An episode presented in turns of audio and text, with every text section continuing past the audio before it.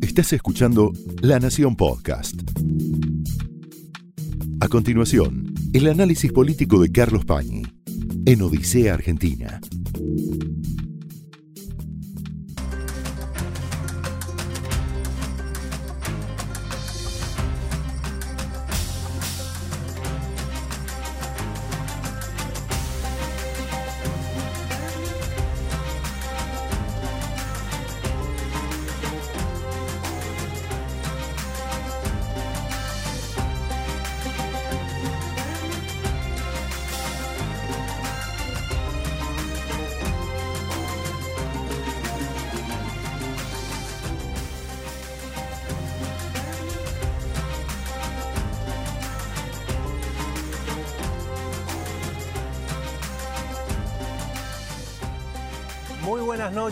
Bienvenidos a Odisea. Vamos ya al encuentro de Carlos Pañi, que lo tenemos de viaje. Carlos, ¿cómo te va? ¿Cómo estás, Pancho? Bueno, Qué con, con muchas ganas de escucharte, porque bueno, tuvimos un resultado, no sé si sorpresivo, pero sí arrasador, ayer en Corrientes, en favor de la oposición nacional, oficialismo local. ¿Cómo deberíamos o cómo crees que deberíamos leerlo, no? Bueno, yo creo que eh, hay varias eh, cuestiones que hay que puntualizar en lo de Corrientes. Algunos rasgos de esa elección no son nacionalizables, son propios de una elección provincial, en una provincia que tiene una tradición política muy sofisticada, muy, además muy novedosa por los, porque en los últimos años se ha reconfigurado la política correntina. Hay otros datos de la elección que sí son susceptibles de ser nacionalizados. Y hay, en una tercera dimensión, algunos rasgos, algunos fenómenos en la elección correntina que pretenden ser nacionalizados, aunque sea difícil de hacerlo.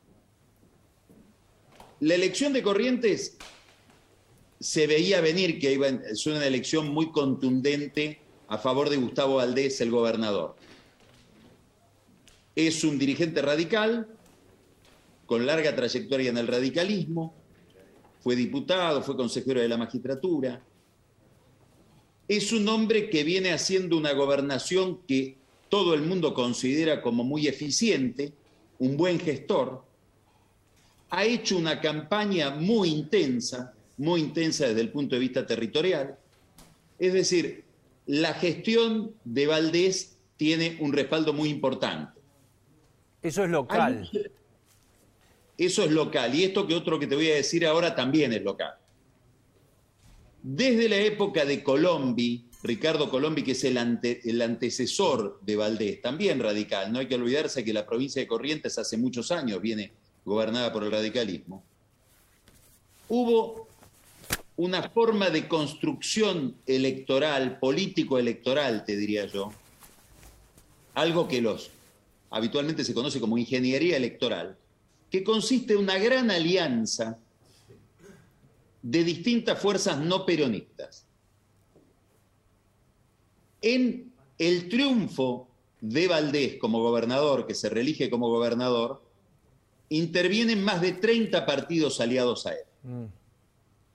con una peculiaridad que es la que consolida esta alianza. Cada partido tiene su boleta y fiscaliza su boleta. De tal manera que cada uno sabe cuánto pesa en la balanza al final de la elección. No te olvides que en Corrientes, durante muchísimos años, Corrientes es una provincia que tiene partidos como el Partido Liberal que vienen de- del Partido Liberal de Mitre del siglo XIX, el Partido Autonomista que es el partido de Roca, el, partido, el Pacto Autonomista Liberal que dominó por años la política correntina, una alianza entre estos dos partidos.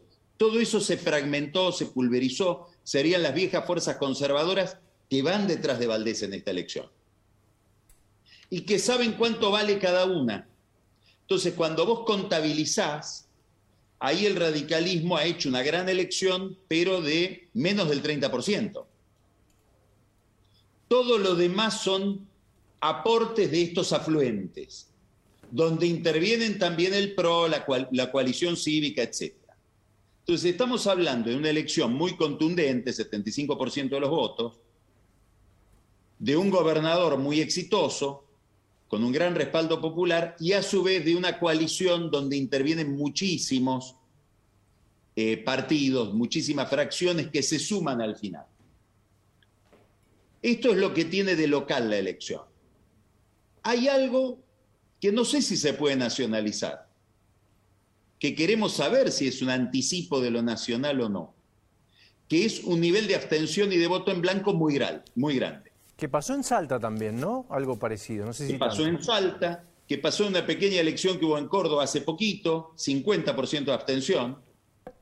Si vos mirás las elecciones que se produjeron este año, Pancho, durante la pandemia, y comparás con elecciones similares en esos distritos, similares quiero decir por el mismo tema, no es lo mismo comparar una elección de diputado con una elección de gobernador o de presidente. Cuando buscas en el tiempo una elección similar, en el mismo lugar, el promedio de caída de la participación en este momento es del 13%.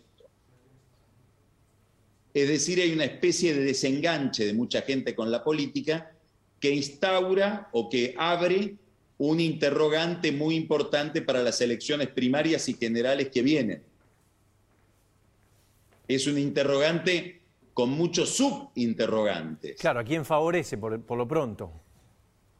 Claro, ese, ese, primero, el que no va a votar, ¿por qué no va a votar? ¿Por miedo al COVID o por desencanto con la política y enojo? Hmm. No es tan fácil saberlo. Segundo, si está enojado, ¿a quién hubiera votado el enojado? Hay lugares donde es imposible saberlo. Hoy yo miraba una, encuesta de, eh, eh, eh, de, la provincia de Buenos Aires donde la gente está más o menos igual de desconforme y ahora empieza a estar más disconforme con el gobierno de Fernández que con el gobierno de Macri. Y te dicen que los responsables de la crisis económica está por encima un poco Fernández respecto de Macri, cosa que hace un año no pasaba. Entonces, ¿A quién no vota el que no vota? El segmento que dice con Macri estábamos mejor, eh, nuevo, digamos. Hay, esa es otra encuesta de Wonder, que después vamos a hablar de ella, donde hay, hay una franja que empieza a decir, yo recuerdo que con Macri estaba mejor económicamente.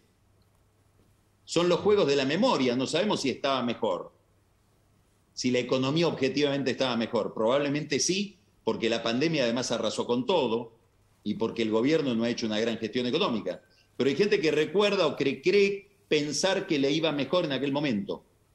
Después está la tercera dimensión de la que... Entonces, este punto, que es el grado de participación, el grado de compromiso de la gente hoy con la política y cuánto se siente reflejada en la representación, es algo que puede estar adelantando algo respecto de las elecciones generales. Hay un tercer dato en la elección de Corrientes que tiene que ver con la interna de Cambiemos y específicamente con la interna radical. A los radicales los fascinan las internas. Eso forma parte propia del espíritu del radicalismo y propia de un partido de oposición, donde tener el partido es muy importante porque durante casi toda tu vida te la pasaste en la oposición y lo único que tenías era el partido. Entonces, dominar eso es casi lo único que podés dominar si estás mucho tiempo fuera del poder.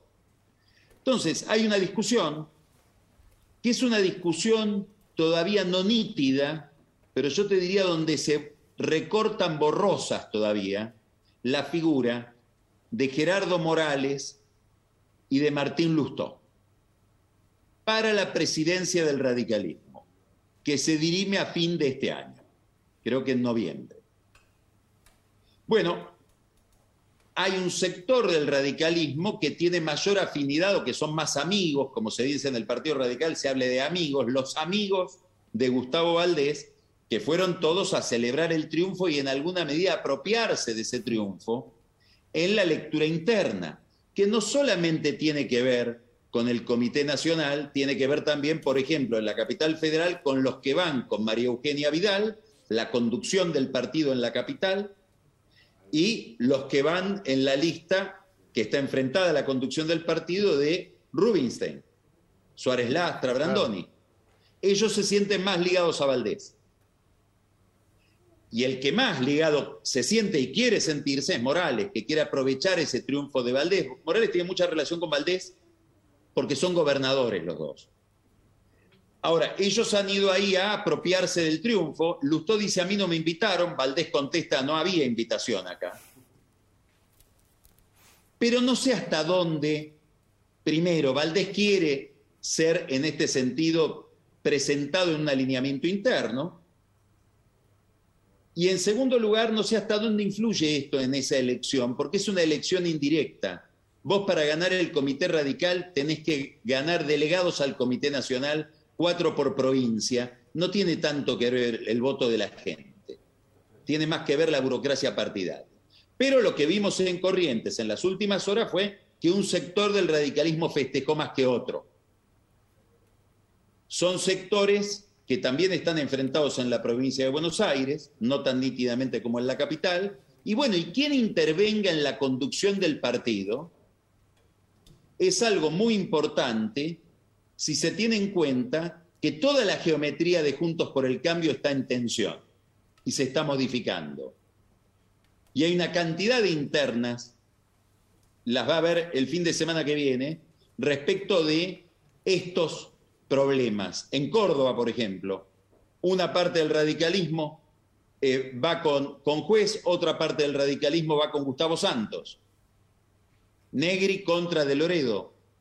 Esos alineamientos se proyectan también en los grupos que festejaron en Corrientes. Digamos, hay una proyección de esto sobre la interna radical que muchos quieren, me parece a mí, exagerar, pero que está dada.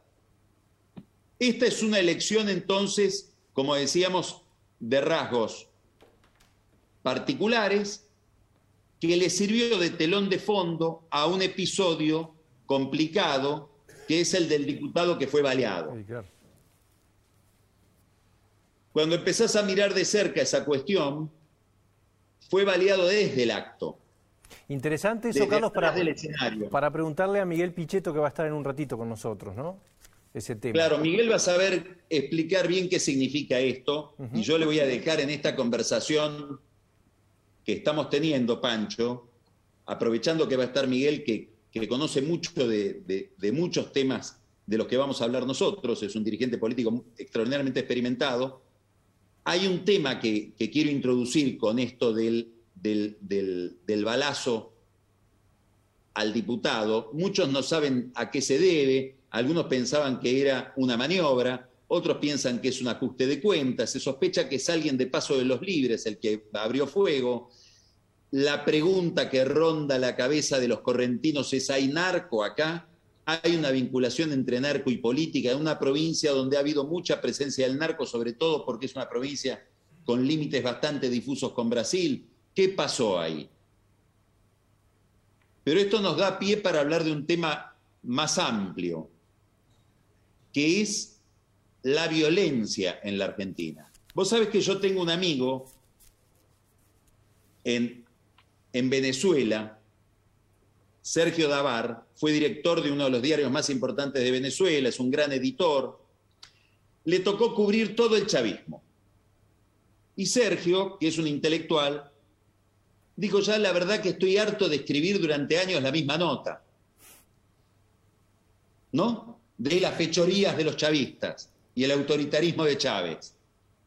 Voy a hacer otra cosa, voy a mirar la sociedad venezolana, la sociedad de Caracas. Y entonces empezó a hacer notas basadas en visitas que él hacía a dos lugares bien pasada la medianoche. Él caía a una y media, dos de la mañana. Este amigo mío, argentino que vive en Venezuela, en comisarías y salas de emergencia de hospitales públicos. Interesante. Y miraba qué pasaba. Y lo que vio ahí era la violencia que generaba la violencia política. Dice, esta es una sociedad que está atravesando por un trance de muchísima violencia, porque la gente por cualquier cosa se da una puñalada o se pega un tiro, cosa que no ocurría antes. Esto viene de arriba hacia abajo, de abajo hacia arriba. Yo te diría, hay tres episodios que a mí me llamaron la atención y que están unidos por este hilo en las últimas horas. Sí, si querés, lo repasamos. ¿Querés? Hay, hay un pequeño tape que creo que los compendia. Dale, A ver. Eso es lo que dijo Macri. Bueno, pero entonces tengo una pregunta. Si, si Macri cagó tanto el país y ellos buscan salir... ¡Perdió! ¡Perdió! Gracias a Dios perdió. Claro, sí, perdió. Por eso perdió. Perdió porque atacó al pueblo.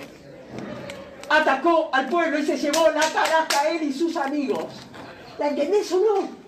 ¿Sabés qué, Larreta? Como el zurdo de mierda que sos, ¿sabes qué? A un liberal no le podés ni lustrar los zapatos, Sorete. Te puedo, te puedo aplastar, ¿sí? Aún en silla de ruedas, a ver si lo entendés.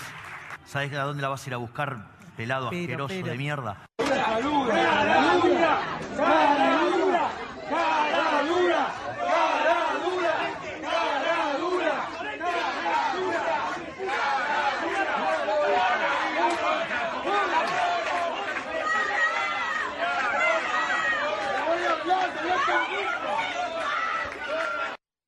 Bueno, ahí terminamos con el escrache a, Ginés el fin de semana en Puerto Madero.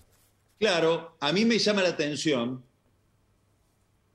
si querés empezando por el final, mucha gente está enojada con Ginés, por supuesto, y muchos tendrán derecho a estar enojados, y muchos les habrán pasado cosas durante la pandemia dramáticas que se le atribuyen a la gestión del gobierno y más específicamente a la gestión de Ginés González García. Ahora, el, el escrache es, el peor método para dirimir ese tipo de cosas y denota un nivel de violencia contenida, de intolerancia, de exasperación muy inquietante, que no debería ser convalidado. Y esto, le, esto que le pasó a quienes le puede pasar a cualquiera. Yo he visto que le ha pasado a todo tipo de gente. Sí, claro. Con pandemia, sin pandemia, buenos eh, administradores, malos administradores. A mí me ha tocado ir con exfuncionarios a lugares donde no se animan a entrar por miedo a pasar un mal momento. Lo de mi ley también es interesante. Él dice, bueno, me hicieron una cama, me provocaron. Ok, falta de profesionalismo. Pero además hay otra cosa interesante.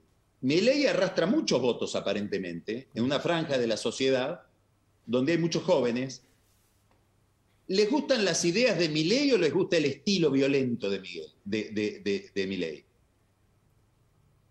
digamos, les gustan sus ideas o les gusta el modo en que las expresa y ese nivel de intolerancia y de desacreditación por la idea del otro. La maestra plantea el mismo problema.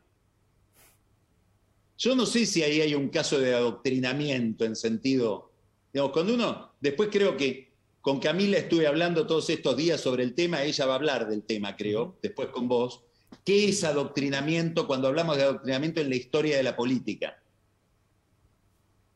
¿Qué era el adoctrinamiento en el régimen peronista de los 50? ¿Qué era el, adoctrinamiento en, en los fascismos, en el estalinismo? No sé si esto de la maestra es adoctrinamiento o es una maestra a la que se le salió la cadena y revela también un nivel de violencia extraordinario, que es lo que para mí destaca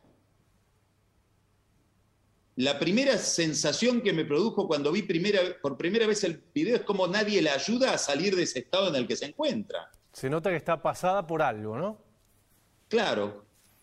Entonces son tres fenómenos de violencia que tiñen mal, me parece, con un color oscuro, con un color desagradable, este momento de la vida en la Argentina. Y me interesó plantear los tres como tres ángulos distintos no son los únicos, pero son los que tuvimos en los últimos días. Sobre una campaña que en general es un misterio y que al gobierno la preocupa. Se recorta sobre la pandemia que sigue siendo un problema, Pancho. Ahora estamos distraídos por todos estos episodios que tienen que ver con la lucha electoral así como a veces no podíamos pensar en lo electoral porque estábamos en lo otro, en la pandemia, parece que nos estuviéramos olvidando algunas cosas. El plan de vacunación del gobierno sigue siendo muy raro y sigue teniendo agujeros impresionantes. Pensá que este es un gobierno que no previó partidas COVID en el presupuesto porque suponía que en febrero íbamos a estar todos vacunados. El 50% de las vacunas AstraZeneca que tenían que llegar a la Argentina no llegaron. Eso es una responsabilidad de Alberto Fernández, es una responsabilidad de Ginés González García, subsidiariamente de la ministra Carla Bizzotti, que en aquel momento no es la que contrató. Ellos hicieron una apuesta a ciegas por AstraZeneca por su profunda vinculación con Hugo Sigman, que les recomendó ese camino.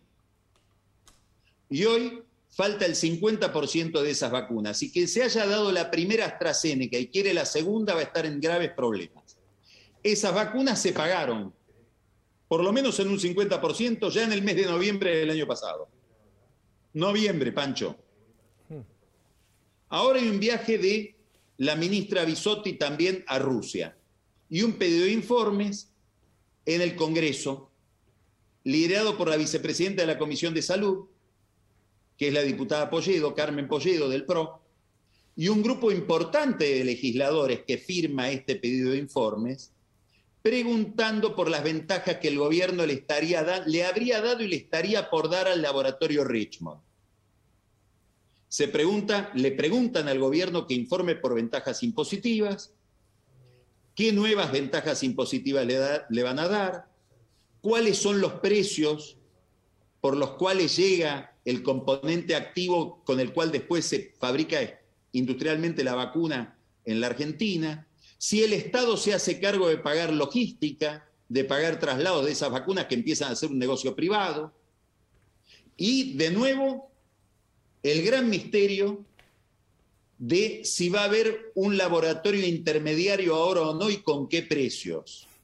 Porque acordate que leímos la carta de Cecilia Nicolini donde le decía a su contraparte en Rusia, usted nos está pidiendo que el laboratorio Richmond intervenga como intermediario y nosotros no lo podemos hacer porque sería violar el contrato.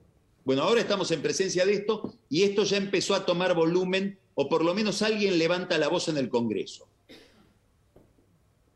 Es un primer tema de la campaña que sigue estando ahí, Pancho con datos que felizmente van mejorando respecto de la epidemia, pero con el caso de la variante Delta golpeándonos la puerta. Después están las preocupaciones de los políticos frente a esta campaña, ya hablamos de una, que es el nivel de desenganche de la gente. El oficialismo tiene varias preocupaciones. Santa Fe es una preocupación. Fíjate que Cristina un poco se apartó de Santa Fe. Claro, no quiso ir al acto, ¿no? Claro, se presume que Rossi está mucho mejor de lo que ella creía. De este tema ya venimos hablando. Rossi, Agustín Rossi, ex ministro de Defensa, enfrenta en nombre del kirchnerismo a la lista kirchnerista y podría sacar más votos de los que pensaban. Un problema para Cristina, que es la responsable de los votos de senadores. ¿Por qué es un problema? Porque aparentemente ella cree que Rossi no le garantiza en la general los números que le garantiza la lista de Perotti.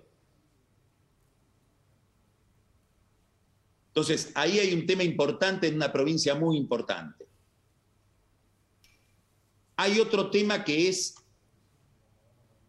un problema en la capital federal, que es muy interesante, desconocido, y es el acuerdo interno que ha hecho Juntos por el Cambio para su primaria.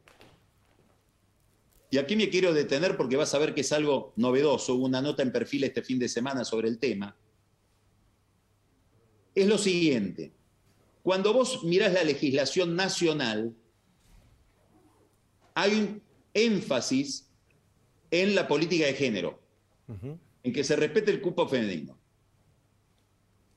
Entonces, si por alguna razón renuncia, muerte, enfermedad, una mujer deja de estar en la lista para la cual fue elegida legisladora, debe ser reemplazada por, una, por otra mujer y no por el varón que sigue en la lista. Esto nunca se aplicó a las internas porque genera distorsiones muy grandes, como la que vas a ver ahora. Distraídamente, aparentemente no hay una picardía en esto, y no debiera haberla, vas a ver por qué, se hace un acuerdo por el cual si un candidato entra en la lista en el lugar que le correspondería una mujer, debe poner una mujer. Ah. Después de consumado el resultado, digamos, de las PASO. En la PASO, para entrar en la lista de Juntos por el Cambio de la Capital, tenés que tener 15% de los votos. Una vez que tenés 15% de los votos, entraste. Tenés derecho a ocupar cargos en la lista. se integra la lista mayoritaria con la minoritaria. ¿Con qué orden? ¿Cómo se intercalan? Según el sistema DONT. Entonces, supongamos el caso de López Murphy, que en las encuestas daría que está segundo. Todas las encuestas indican que va a ser una elección bastante interesante. Supongamos que López Murphy ingresa, pero ingresa según el reparto en el lugar de una mujer. Debe poner a Sandra Pita, que es la primera mujer de su lista y él pasaría más abajo, pero si más abajo también le toca el lugar de una mujer, tendría que poner a María Eugenia Talerico. Y él quiere decir que el que vota a López Murphy, si pasa esto que estamos diciendo, tal vez debe consolarse muy bien con otros candidatos de la lista de López Murphy. Lo mismo vale para, la, eh, para Lázari, que quedarían afuera de la legislatura del Congreso. ¿Vos crees que esto el, votante lo sabe, esto que estamos hablando? No. Pero nos podemos encontrar con esta novedad la noche de la elección. Y seguro termina en la justicia. Esto está tratando de ser corregido en la justicia electoral hoy por los apoderados de las distintas fuerzas que hicieron este acuerdo. ¿Por qué les importa tanto a los de, a los de Cambiemos, a los de, perdón, Juntos por el Cambio, corregirlo? Porque si los electores se enteran, pueden decir, entonces no lo voto a López Murphy. ¿Y qué voto? Voto mi ley, me voy por fuera de esa coalición. Claro. Por eso digo que no debe haber habido una picardía ante López Murphy. Pero sería de desear que lo arreglen por un tema de transparencia, como se diría en el siglo XIX, decían los radicales, por un tema de pureza del sufragio, Pancho. ¿Eh? es decir, claro de que haya transparencia entre lo que quiso el elector y el resultado final de la lista. Pero mira con qué nos encontramos.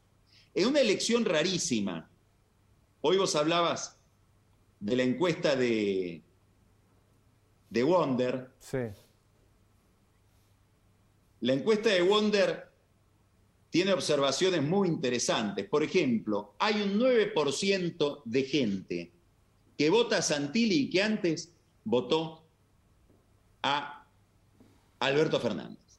Si hay un votante kirchnerista que en la provincia de Buenos Aires se identifica con Santilli. Algunos creen que es porque la ve a Tolosa Paz como una candidata que da más el physique du rol de, del PRO. Interesante. Hay un dirigente del PRO muy, muy versado en esto y cómico y gracioso, que dice, les tendríamos que cambiar a Vidal para la matanza y traerla a Tolosa Paz para Recoleta. Esa encuesta de Wonder plantea otra curiosidad que a lo mejor tiene que ver con los resultados inquietantes para el gobierno. Cuando pregunta, ¿vos recibiste algún plan, alguna ayuda, alguna asistencia del gobierno, ya sea provincial o nacional, desciende extraordinariamente la cantidad de prestaciones que la gente recibió del año pasado a este año. Esto tiene que ver con lo que hablábamos recién. No previeron partidas de asistencia en medio de la crisis. Se acabó la plata.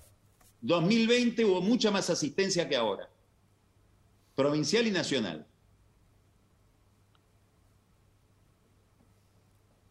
¿Sabes de cuánto a cuánto va esa, esa cantidad? A ver. Del 27% al 9% en esa encuesta. No, claro, es, es, una barbaridad, pero es real, es lo que pasó, digamos, ¿no? Con el presupuesto. Y te voy a dar otro dato de Wonder que también es inquietante para el gobierno. Hay mucha indecisión en sectores de recursos y nivel educativo que tradicionalmente votan kirchnerismo. es decir, en los sectores más vulnerables, está menos definido el voto. Hay niveles muy altos de indecisión que normalmente no ha habido. Hay además una rareza en la elección, que uno la ve también en las encuestas que analiza, con toda la inseguridad que plantean las encuestas en estos días, siempre plantean incertidumbre hoy más que nunca, estamos en la provincia de Buenos Aires en una elección prácticamente de desconocidos. Santilli tiene un nivel de desconocimiento de que supera el 30%. Tolosa Paz ni te cuento. Y Manes también. Es decir, estamos en una elección de gente en una elección importantísima, en un distrito importantísimo, donde el gobierno se juega la vida. Y yo creo que Tolosa Paz tuvo que salir a decir esto de en el peronismo se garcha, con todo el ruido que generó, en parte también para hacerse conocer. Vamos a preguntarle a Pichetto también qué piensa de esto, ¿no? ¿Qué piensa de qué pasa con, la vida sexual en el peronismo? Me gustaría preguntarle a Miguel. Vos sabés que hay un libro de, Eric Hobsbawm, el, historiador muy conocido, ¿no? Marxista británico. El libro se llama Personas Excepcionales y tiene un ensayo sobre sexualidad y política. Y Hosbaum dice que la, la, izquierda es más represiva. En la izquierda, en los partidos de izquierda, suele haber menos vida sexual. Hay más regulación, más disciplina de todo tipo. En cambio, la derecha, vamos a ponernos en la cabeza de un marxista como Hosbaum, es más caótica que no reparte tantos bienes materiales, te concede las licencias carnales. Y Hosbaum, y acá voy a, en el peronismo se garcha, cita un dicho napolitano que es exquisito. Dice, la cama es la ópera del pobre. Es decir, la derecha no te da de comer, pero te da cama. ¿Qué es lo que está diciendo con variaciones, la candidata Tolosa Paz en una frase escandalosa que fue ligada a otras frases. Los chicos quieren divertirse, los chicos quieren bailar. ¿Por qué dice todo esto Tolosa Paz? Porque al kirchnerismo se le están yendo los jóvenes. Los jóvenes de la época de Néstor hoy yo son, ya son gente que, que pinta canas, casi.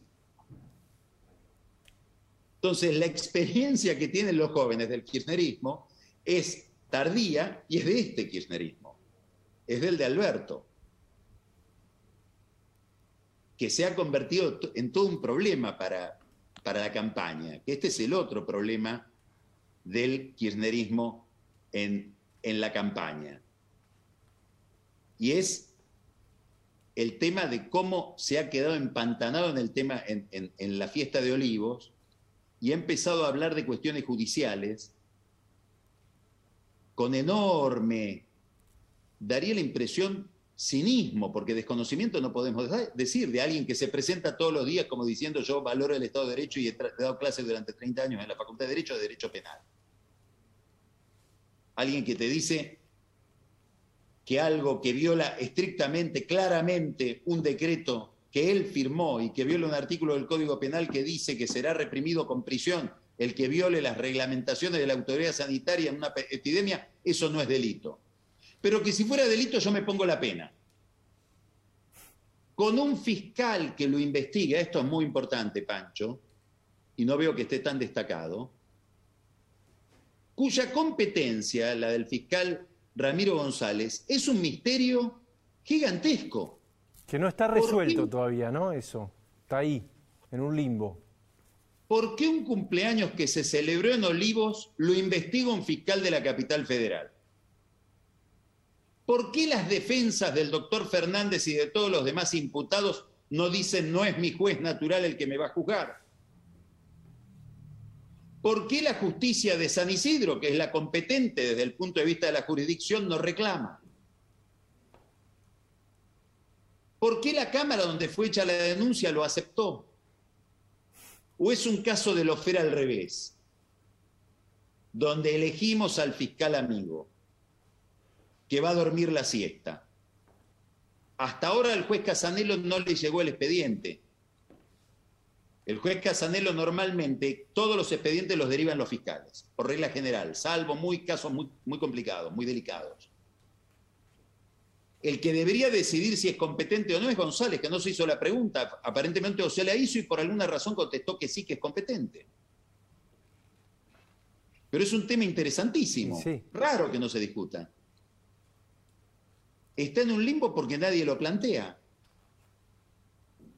Ahora, si yo miro desde la casa de Cristina, ¿sabes qué pregunta me haría? ¿Cómo pone tanta garra Alberto en defenderse él y no pone la misma garra en defenderme a mí? Porque yo, Cristina soy, ¿eh? Ahora soy Cristina. Hace dos años, Alberto, que estoy esperando soluciones. Y no te veo tan interesado. Yo no tengo derecho a elegirme los fiscales. Dicho sea de paso, temas judiciales, después volvemos a la elección, Pancho. Dos novedades importantes. ¿Te acordás que hablamos de ese proyecto, que era un proyecto que todo el mundo consideraba a favor de Lorenzetti, iniciado por Emiliano Jacobiti, diputado radical de la capital, y por Cristian Ritondo, para que en adelante el presidente de la Corte sea el más antiguo, por una rotación cada tres años. Hay muchísima información, indicios, obviamente él no va a decir, lo pedí yo, de que ese es un proyecto impulsado por Lorenzetti, impulsado también por Massa. En el supuesto de que el más antiguo es Maqueda, que va a decir que no por razones de salud, por razones de estilo, por no querer hacerse cargo de ese problema, que es la presidencia de la Corte. Hayton lo mismo y a caer en Lorenzetti. Primera novedad. Elisa Carrió puso el grito en el cielo dentro de Juntos por el Cambio y en un gesto que a mí me parece bochornoso, Ritondo retiró la firma de un proyecto de esta dimensión.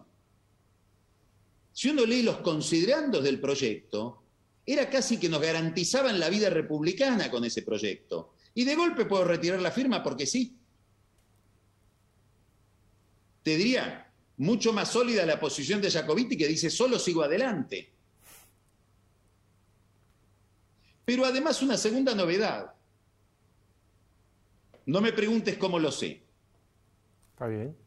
Pero si la ley salía, Maqueda se hacía cargo de la presidencia de la Corte. Solo por estar indignado con semejante nivel de, manipulación. Puede ser. El proyecto obviamente naufragó en el momento que Ritondo le quitó el aval. Todo el mundo dice fue a pedido de masa. La reta no mira todo esto, no tiene nada que ver, Macri no tiene nada que ver, Ritondo trabaja para masa, no consulta a los que serían los jefes de su fuerza política. Grandes signos de interrogación sobre la vida interna de la Cámara de Diputados, Pancho. Sí, no hablaron tampoco mucho del tema, ¿no? Te estoy exponiendo las razones por las cuales mejor no hablar. ¿No? Sí. El otro tema tiene que ver con la famosa Cámara Federal. Brulli y Bertuzzi deben ser reemplazados. Ya se hicieron los concursos y habría la posibilidad de un acuerdo para que un juez lo ponga el oficialismo y otro juez lo ponga la oposición y quede más equilibrada esa Cámara. Ese acuerdo todavía no se selló en el Consejo de la Magistratura y depende de dos consejeros a los que desde la oposición están mirando. El juez Juan Manuel Culota, que como en su momento el juez Recondo tiene una lógica corporativa donde cambian jueces de sus listas por jueces que le convienen al gobierno, en el caso de Recondo aquella vez fue su esposa, y otros jueces que fueron aprobados ahora en el Senado, Culota está en la misma situación en que estaba Recondo, no lo sabemos, pero en la oposición, Macri, Larreta, Carrió, Vidal, eh, los que están, Garabano, que sigue los temas judiciales, se están haciendo esta pregunta. Y la diputada Jacopo, que es jujeña, reporta a Gerardo Morales, también está bajo la lupa a ver si facilita o no que los dos cargos sean puestos por el Poder Ejecutivo, es decir, por el oficialismo.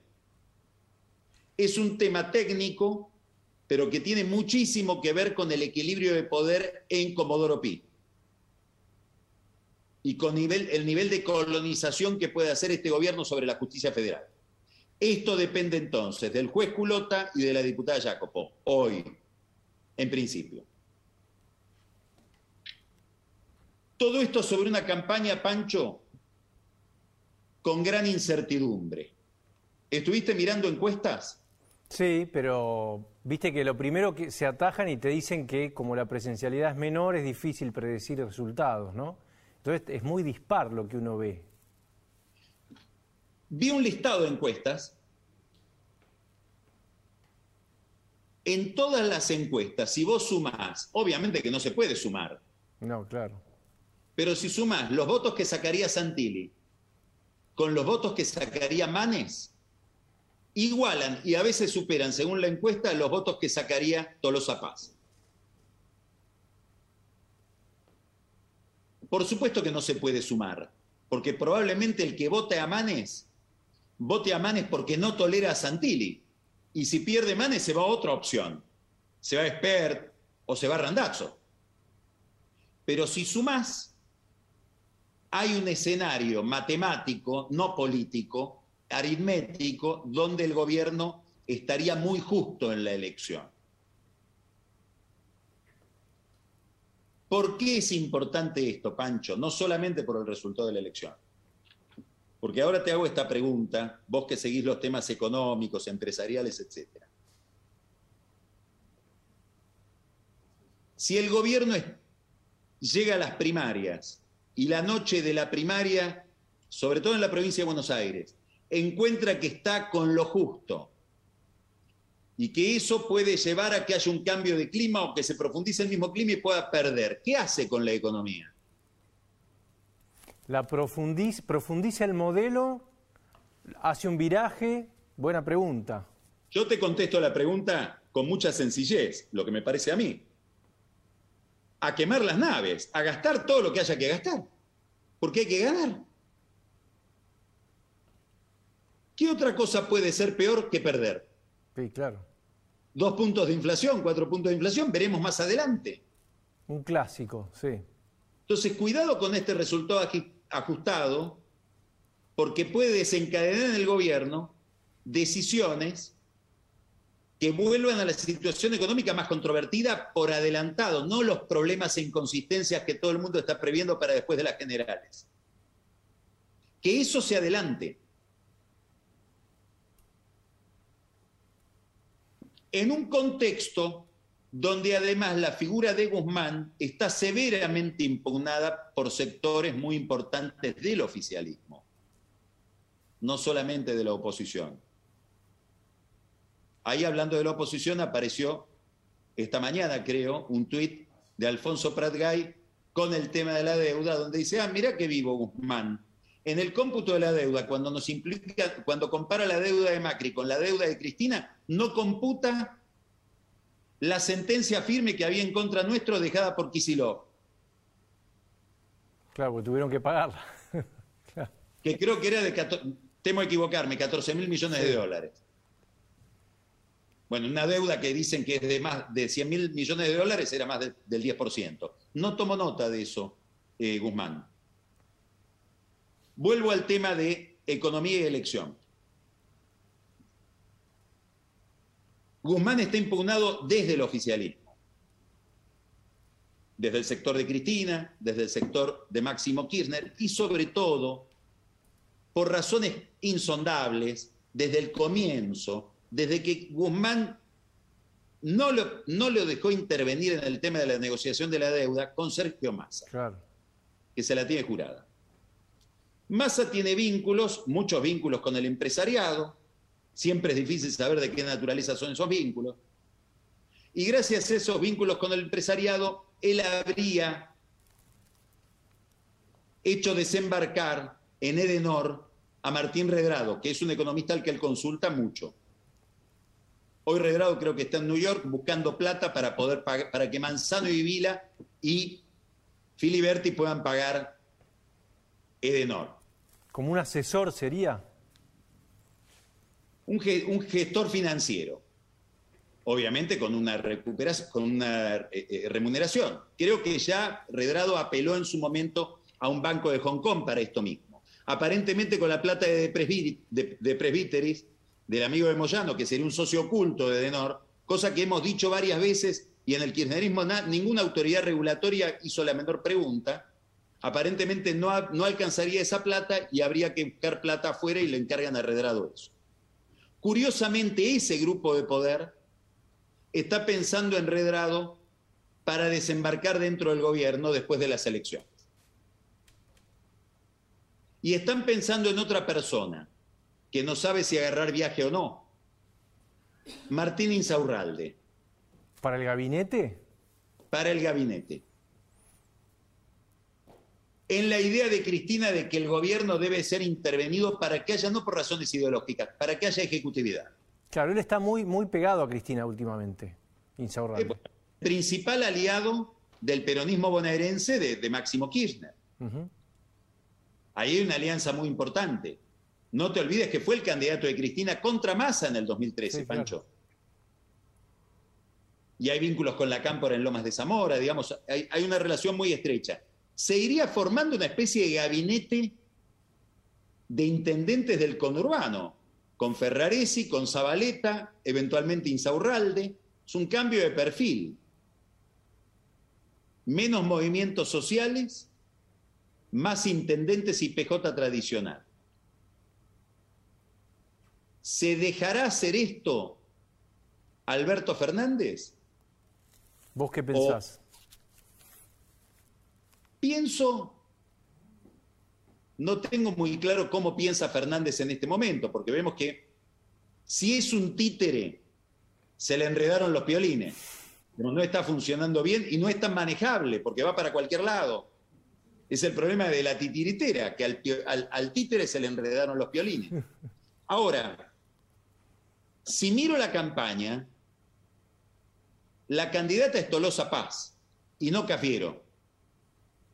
Y Rossi, que iba a ser el reemplazante de Cafiero, fue mandado a competir en una operación probablemente de autodaño del propio oficialismo al final de la carrera en Santa Fe.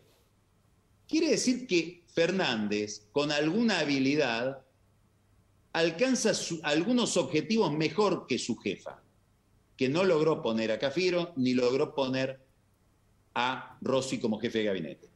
Hablo de Cafiero primero de la lista. Así que habrá que ver si Fernández utiliza el mismo estilo para resistir cuando le digan tenés que abrir el gabinete y dejarte intervenir el gobierno. Que sería después de las elecciones, ¿no? Vos estás diciendo. Depende mucho del resultado de las PASO, Pancho. Si las PASO muestran un resultado que no le da al gobierno aire para seguir con la misma lógica hasta las generales, acaba de haber un cambio importante de todo tipo. Y también el mercado va a tener un, cambio. Porque cuando vea que el gobierno, para mejorar el resultado de las PASO, si es que es un resultado no, no agradable, empieza a gastar más, bueno, todo eso empieza a trazar más el tipo de cambio, empieza a generar distorsiones económicas que el mercado las registra por adelantado y toma posición. Excelente, Carlos. Yo te invito a quedarte a la conversación con Pichetto porque promete. Dije varias cosas sobre, lo, sobre las cuales me gustaría escuchar el, comentario de Miguel. La más importante de todas es la vida sexual dentro del peronismo. no sé si él sabe algo. Vamos a arrancar por ahí entonces, ¿te parece? Gracias. Un abrazo grande y saludos para Miguel. Un abrazo. Vamos entonces al encuentro de Pichetto.